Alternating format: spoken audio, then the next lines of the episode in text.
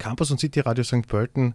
Herzlich willkommen im Campus Talk. Mein Name ist Simon Olipitz und bei mir zu Gast ist heute Lukas Daniel Klausner, Researcher am Institut für IT-Sicherheitsforschung. Hallo Lukas. Hallo. Lukas, du hast gemeinsam mit deiner Kollegin einen Artikel im Juridikum verfasst und der Artikel hat den sehr aussagekräftigen Titel Ich weiß, was du nächsten Sommer getan haben wirst. Es geht um Predictive Policing in Österreich. Kannst du uns erklären, was bedeutet Predictive Policing? Was ist das? Predictive Policing heißt, je nachdem, wie man es übersetzt, vorausschauende oder vorhersagebasierte Polizeiarbeit. Da geht es also darum, dass in der Polizeiarbeit Prognosemethoden eingesetzt werden und insbesondere, dass das eben computerunterstützt oder algorithmenunterstützt gemacht wird. Also wenn man nur am Zettel mit Bleistift und äh, Lineal den Streifenplan für die nächste Woche erstellt, ist das noch nicht Predictive Policing. Wenn man eben computerunterstützt auf Basis von irgendwelchen Daten die Polizeiarbeit für die Zukunft plant oder voraussagt, dann ist es Predictive Policing. Auf welche Daten wird da beispielsweise zugegriffen? In Österreich bis auf eine Ausnahme ausschließlich auf statistische und großteils sogar öffentliche Daten, also sowas wie Anzeigestatistiken, Fallhäufigkeiten je nach Region, teilweise tatsächlich öffentliche Daten wie Bevölkerungsstruktur, Wohnstruktur, Infrastrukturdaten, solche Dinge. Welche Probleme können da auftreten? Also kann es sein, dass es da auch, auch einen Eingriff in Grundrechte dann auch gibt? Äh, Stichwort Datenschutz. Also prinzipiell das grobe Prozedere Predictive Policing ist wie folgt. Man hat irgendwelche Daten. Auf Basis dieser Daten modelliert man dann irgendeinen Sachverhalt, irgendeinen Teil der Kriminalität oder der Polizeiarbeit, handelt dann dementsprechend und am Schluss muss man das ja auch irgendwie evaluieren und feststellen, ob man das jetzt so tun hätte sollen oder was jetzt die Resultate davon sind. Und jeder von diesen drei Schritten, also Daten, Modellierung und Evaluierung, hat gleich mehrere Probleme. Und fangen wir vielleicht bei den Daten an, das ist irgendwie auch der schwerwiegendste. Die Daten sind ja nicht irgendwie objektive Wahrheit, die man einfach so weiß, sondern das sind ja irgendwie zustande gekommene Daten, die aus der realen Welt kommen. Und in der realen Welt gibt es einfach Diskriminierung, nicht zuletzt und insbesondere auch in der Arbeit der Exekutivbehörden. So Sachen wie rassistisches Verhalten, wenn es um Personenkontrollen geht oder unterschiedliches Verhalten gegenüber Männern und Frauen, wenn es um Gewaltverbrechen geht, solche Dinge sieht man halt auch in den Daten. Und wenn man auf Basis dieser Daten dann irgendetwas modelliert oder darauf basierend handeln möchte, muss man sich halt dieser Diskriminierung, die den Daten innewohnt, bewusst sein und dementsprechend auch gegen diese Diskriminierung vorgehen, um das nicht wieder zu reproduzieren. Und wenn man das nicht macht, dann verstärkt man vielleicht diese Trends erst recht oder zumindest reproduziert man sie. Der zweite Punkt ist die Modellierung. Da ist ein großes Problem, dass häufig mit sehr einfachen Modellen gearbeitet wird und irgendwelche sehr einfachen, meist naturwissenschaftlich technisch motivierten Modelle zum Einsatz kommen, die dann gewisse Effekte einfach nicht berücksichtigen. Ein häufiges Modell ist das sogenannte Near-Repeat-Modell, das besagt, dass wenn irgendwo Verbrechen vorgekommen sind oder versucht wurden, dass dann ähnliche Verbrechen in der Umgebung auch wieder häufiger passieren werden. Und das modelliert man dann mit zum Beispiel seismografischen Modellen aus der Erdbebenforschung. Das ist für diese Annahme ein ganz gutes Modell, berücksichtigt aber halt nicht solche Effekte wie Verdrängungseffekte, dass eben durch das häufigere Streifen hinschicken in einer Region das Verbrechen vielleicht von dort verdrängt wird. Oder der genau gegenteilige Effekt, dass durch das häufigere Polizieren einer Gegend dort mehr Verbrechen auffallen, weil wenn die Polizei vor Ort ist, sie mehr Sachen mitbekommt als anderswo, wo sie gar nicht ist. Und vielleicht der grundlegendste Punkt, weil bei diesen Punkten Daten und Modellierung kann man ja sagen, okay, ich habe die Probleme beschrieben, wenn man das weiß, kann man das berücksichtigen. Das grundlegendste Problem ist in der Evaluierung. Einerseits, weil häufig die Transparenz fehlt und die Menschen, die diese Methoden einsetzen, gar nicht das Fachwissen haben oder die Informationen bekommen, um einschätzen zu können, was da jetzt alles hineinfließt. Aber viel grundlegender, was heißt überhaupt Evaluierung in diesem Fall? Wenn ich jetzt sage, okay, in dem und dem Bezirk erwarte ich in den nächsten zwei Monaten häufiger Einbrüche oder Gewaltverbrechen. Da schicken wir besser mehr Streifen hin. Dann mache ich das und dann merke ich nach den zwei Monaten in den Daten, aha, da waren jetzt doch nicht mehr Einbrüche und Gewaltverbrechen. Dann kann man daraus zwei Schlüsse ziehen. Entweder, aha, ja, gut, dass wir das gemacht haben, das häufigere Streifen dorthin schicken hat dafür gesorgt, dass wir diesen erwarteten Anstieg abgefangen und sogar gegengewirkt haben. Oder es kann heißen, wir haben uns in der Prognose verschätzt, dort gab es gar nicht eine größere Gefahr und wir haben umsonst polizeiliche Ressourcen dafür verwendet, dort mehr Personal einzusetzen. Und in diesem ganzen Konzept von algorithmenunterstützter Entscheidungsfindung ist ja ein grundlegendes Problem noch, dass technischen Methoden und Daten immer so eine gewisse Objektivität und eine Neutralität zugeschrieben wird, die halt eben gar nicht gerechtfertigt ist aus den genannten Gründen, weil die Daten selbst nicht neutral sind, weil die Modelle, die man darauf anlegt, gar nicht neutral sind und so weiter und so fort. Zu Gast im Campus Talk heute ist Lukas Daniel Klausner, Researcher am Institut für IT-Sicherheitsforschung hier an der FH St. Pölten. Lukas, du hast dich mit dem Thema Predictive Policing beschäftigt. Wie bist du denn da vorgegangen?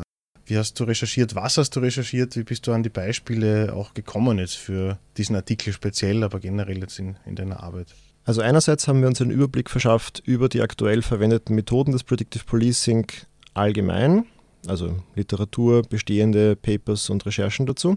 Andererseits haben wir uns auch konkret damit befasst, was in Österreich verwendet wird. Andererseits, welche Forschungsprojekte es dazu gibt.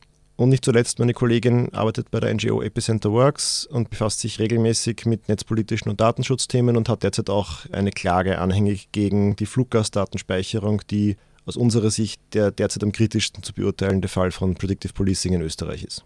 Weil es bei Fluggastdatenspeicherung als einzige von den derzeit in Österreich verwendeten Methoden tatsächlich zu einem schweren Grundrechtseingriff kommt. Angesprochen auf die Flugdaten, wie sieht es da aus? Äh, welche Daten werden da herangenommen und was ist daran problematisch? Also bei den Fluggastdaten handelt es sich um einen sehr umfassenden Datensatz von ungefähr 20 verschiedenen Daten. Das geht von einfachen und offensichtlichen Dingen wie welcher Flug, von wo nach wo, Datum der Buchung, Namen der Person, die fliegen und so weiter geht aber bis zu Sachen wie allgemeine Hinweise zur Person, wie ob das jetzt eine unbegleitete minderjährige Person ist oder besondere Wünsche für die Reise, Essenseinschränkungen, solche Dinge, vollständige Gepäckangaben.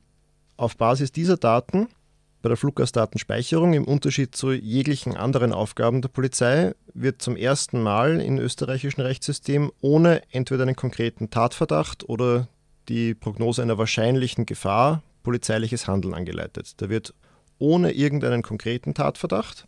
Einfach blanko jede Person, die innerhalb der EU oder aus der EU irgendwo anders hinfliegt, analysiert und äh, überprüft, ob man diese Person jetzt näher untersuchen muss, weil sie irgendwie ein auffälliges Verhalten hat. Auffälliges Verhalten kann alles Mögliche sein, von der Name schaut so komisch aus, bis zu, aha, die reist häufiger nach Syrien, die Person, das finde ich seltsam. Und in der Richtlinie steht sogar explizit drinnen, anhand einer Überprüfung von PNR-Daten, also Fluggastdatenspeicherung, können Personen ermittelt werden, die vor einer solchen Überprüfung nicht im Verdacht standen, an terroristischen Straftaten oder schwerer Kriminalität beteiligt zu sein und die von den zuständigen Behörden genauer erprüft werden sollen. Und wenn man sich die Zahlen anschaut, dann sieht man, was das für ein massives Investment an Arbeitszeit ist. Fluggastdatenspeicherung wird in Österreich seit Februar 2019 umgesetzt. Da werden jetzt nach und nach die Fluglinien angeschlossen an das System. Es ist immer noch nicht fertig. Sie haben, glaube ich, mit den größten angefangen, also halt mit Austrian. Und wir haben eine Anfrage gestellt und von Februar 2019 bis September 2019, da haben wir die Anfrage gestellt, wurden 23 Millionen Datensätze in Österreich überprüft. Dann kamen durch die automatisierte Auswertung so grob 200.000 Treffer heraus, die näher untersucht wurden. Das müssen dann tatsächlich Menschen einzeln anschauen. Das wird in den äh, Unterlagen liebevoll Human Interface genannt. Da arbeiten mehrere Dutzend Vollzeitarbeitsplätze an diesen Daten und haben diese 200.000 potenziellen Treffer untersucht. Und was dabei rausgekommen ist, sind 280 Personen, die tatsächlich einen näheren Blick wert sind und wo man sich tatsächlich anschaut, ob das irgendwie tatsächlich auffällig ist oder ob die tatsächlich irgendwelche kriminellen Sachen gemacht haben könnten. Und von den 23 Millionen Datensätzen 280 herauszufiltern, ist eine Trefferquote, eine potenzielle Trefferquote, das sind ja noch nicht tatsächliche Treffer, von 0,15 Prozent wenn man sich überlegt, was man mit dem Geld alles andere machen hätte können, auch um die Polizeiarbeit zu verbessern, ja, the mind boggles. Noch deswegen gibt es dagegen Klagen anhängig, zum Beispiel eine aus Österreich, die von der NGO Epicenter Works angestrengt wurde, und eine auch aus Belgien, die jetzt schon beim belgischen Verfassungsgerichtshof liegt. Gibt es auch weitere Beispiele? Du hast schon genannt vorhin, also Streifenwagen, die an einem Ort äh, oder in einem Gebiet dann verstärkt hingeschickt werden, wo man jetzt eher höhere Qualität aufgrund von Statistiken erwartet aber jetzt vielleicht auch im internationalen Vergleich, wo Predictive Policing noch eingesetzt wird. Kannst du uns da noch, noch Beispiele bringen? Also für unseren Artikel haben wir uns vor allem auf Österreich konzentriert. Natürlich sind uns auch andere Sachen gekommen. In den USA wird das massiv eingesetzt in allen möglichen Städten, gibt aber durchaus auch schon Erfolge dort in dem Sinne, dass Städte das wieder zurückgezogen haben und wegen schlechter Ergebnisse oder wegen berechtigter Kritik an der Diskriminierung das Verfahren wieder abgesetzt haben. In Österreich gibt es mehrere Sachen, die meine Kollegin Angelika und ich als Predictive Policing bezeichnen würden. Laut Eigenauskunft der Polizei, da haben wir auch eben eine Anfrage ans BMI gestellt, kennt die Polizei selbst nur eines davon als Predictive Policing Verfahren. Wir hätten mehr identifiziert, sie haben uns aber leider auch nicht gesagt, welches davon sie jetzt tatsächlich selbst meinen. Also in Österreich gibt es, je nachdem, wie man es definiert, seit 2004 oder 2007 Predictive Policing Verfahren. Je nachdem, wie man es definiert, deshalb, weil seit 2004 der sogenannte Sicherheitsmonitor existiert. Das ist noch nicht wirklich Predictive Policing. Das ist eine Vorstufe dazu. Das ist einfach ein Datenbanksystem, das die Polizei intern verwendet, um allen möglichen, alle möglichen Anfragen zentral zu ermöglichen. Sowas wie aktuelle Delikte, aktuelle Einsätze, Anzeigestatistiken, solche Dinge. Auf Basis dieses Sicherheitsmonitors wird dann seit 2007 das sogenannte Trend Monitoring System eingesetzt. Das erstellt Wochenprognosen auf Basis des Sicherheitsmonitors für Delikte. Dann seit 2015 wird das sogenannte Kriminalitätsprognosemodell eingesetzt. Das ist erstmalig für Langzeitentwicklungen. Da werden eben auch auf Basis der Daten des Sicherheitsmonitors regionale Vorhersagen für die Langzeitentwicklung von ausgewählten Deliktgruppen erstellt. Und das neueste Verfahren ist das sogenannte Risk Terrain Modeling. Das ist seit 2016 in der Testphase und laut den letzten Aussagen, die wir gefunden haben, war der Plan, dass es heuer, also 2019, in den Vollbetrieb geht. Wir haben aber dann keine expliziten Aussagen mehr dazu gefunden, ob das schon erfolgt ist oder nicht. Sieht man dann vielleicht in den Berichten des BMI für das heurige Jahr, die Anfang nächsten Jahres herauskommen. Beim Risk Terrain Modeling werden Risikogebiete für gewisse Delikte ermittelt und das eigentlich großteils auf Basis öffentlicher Daten, also sowas wie Bevölkerungsstruktur, Einkommensverteilung, Infrastruktur, und auf Basis von solchen öffentlichen statistischen Daten wird dann prognostiziert, ob in einem gewissen Gebiet das Risiko zum Beispiel für Einbruchsdiebstähle oder für Überfälle größer ist oder nicht. Eine Frage vielleicht noch zum Datenschutz bei Predictive Policing. Auf welche gesetzlichen Grundlagen äh, basiert denn Polizeiarbeit unter anderem und Darf man jetzt irgendwie auch öffentliche Daten hernehmen, um dann wirklich Personen zu analysieren, wer möglicherweise hier in, in äh, Verdacht fällt, ein Verbrechen, eine Straftat zu begehen? Also ich muss vorausschicken, ich bin nicht der Jurist in diesem Paper, deswegen alle meine Aussagen bitte mit Vorsicht zu genießen und noch mit einer Juristin abklären, bevor man sie für irgendwas verwendet. Aber der positive Aspekt an unserer Untersuchung ist, dass bis auf die Fluggastdatenspeicherung, die in Österreich eingesetzten Verfahren für Predictive Policing alle ohne Grundrechtseingriff passieren. Also da werden keine personenbezogenen Daten verwendet, deswegen ist es auch nicht datenschutzwidrig, das zu tun. Kann man natürlich fragen, ob gewisse Resultate aus diesen Prozessen, wie dass gewisse Gebiete häufiger von Polizeistreifen besucht werden, nicht dann erst recht wieder gewisse Diskriminierungsaspekte mit sich bringen. Aber das ist nicht unmittelbar Datenschutz, das ist dann eher Diskriminierungsrecht. Du hast eingangs schon erwähnt, dass ja äh, der Technik automatisch höhere mhm. Objektivität zugeschrieben wird. Es ist natürlich so, dass der Algorithmus auch von jemandem programmiert wird und auch die Daten, wie du anfangs gemeint hast, ja auch äh, unter verschiedenen Gesichtspunkten gesammelt werden, die vielleicht auch äh, Ungleichheiten oder strukturelle Diskriminierung da auch nochmal abbilden. Jetzt ist es so, äh, Transparenz eines Algorithmus könnte da jetzt Abhilfe schaffen. Wo siehst du jetzt da wirklich Verbesserungspotenzial ganz konkret? Also natürlich kann man Predictive Policing besser machen, als es derzeit meist gemacht wird wenn man sich gewisser diskriminierender Sachverhalte in den Daten und in den Modellen bewusst ist und der Versuch dagegen zu arbeiten, sich bewusst ist, dass es zum Beispiel häufig zu Underreporting, also zu geringen Anzeigen von sexistischen oder rassistisch motivierten Verbrechen kommt, wenn man bei der Modellierung sich bemüht, komplexere Modelle zu erstellen und komplexere Feedbackschleifen und so weiter zu berücksichtigen. Aber das ändert alles nichts am Grundproblem von Predictive Policing. Und aus unserer Sicht ist Predictive Policing eher eine Sackgasse. Es löst die grundlegenden Probleme nicht, sondern es ist Symptombekämpfung. Also auf Basis von Daten zu arbeiten, um diese Daten in Resultat besser zu machen. Da gibt es einen stehenden Begriff, der heißt Goodharts Gesetz. Wenn irgendeine Maßzahl zum Ziel wird, dann hört sie auf, ein gutes Maß zu sein. Und aus unserer Sicht wäre es deutlich sinnvoller, die Mittel, die in Verfahren wie Predictive Policing derzeit fließen, stattdessen mit der Zivilgesellschaft, mit sozialarbeiterisch tätigen Organisationen und mit anderen Organisationen und Verfahren, die an der Wurzel von Problemen ansetzen, zu nutzen.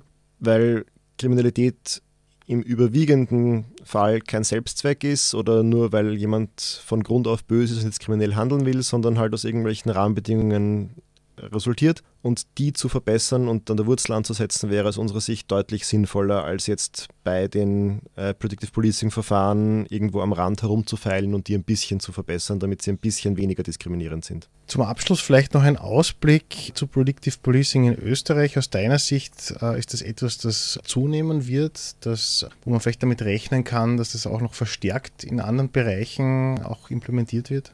Also ein positiver Aspekt in dieser Frage ist, dass Österreich seit jeher einen sehr hohen Wert auf Datenschutz gelegt hat. Das merkt man auch daran, dass die derzeit in Österreich verwendeten Verfahren für Predictive Policing alle ohne Grundrechtseingriffe erfolgen, eben bis auf die Fluggastdatenspeicherung.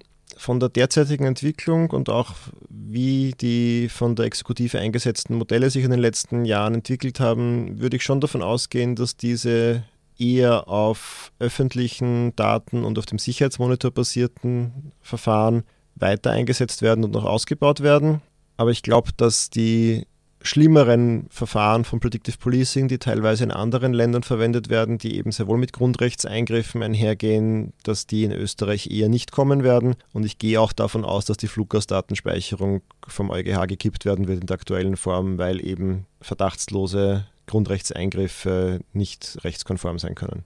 Ich weiß, was du nächsten Sommer getan haben wirst. Predictive Policing in Österreich. Das Paper ist auch als Artikel im Juridikum 3 2019 erschienen. Eine Studie von Angelika Adensammer und Lukas Daniel Klausner. Wer da genauer noch nachlesen äh, mag, dem sei das ans Herz gelegt, sehr zu empfehlen. Vielen Dank, Lukas, für den Besuch im Studio und für diesen Einblick in Predictive Policing und alles Gute weiterhin für deine Forschungsarbeit. Danke für die Einladung und danke für das Gespräch.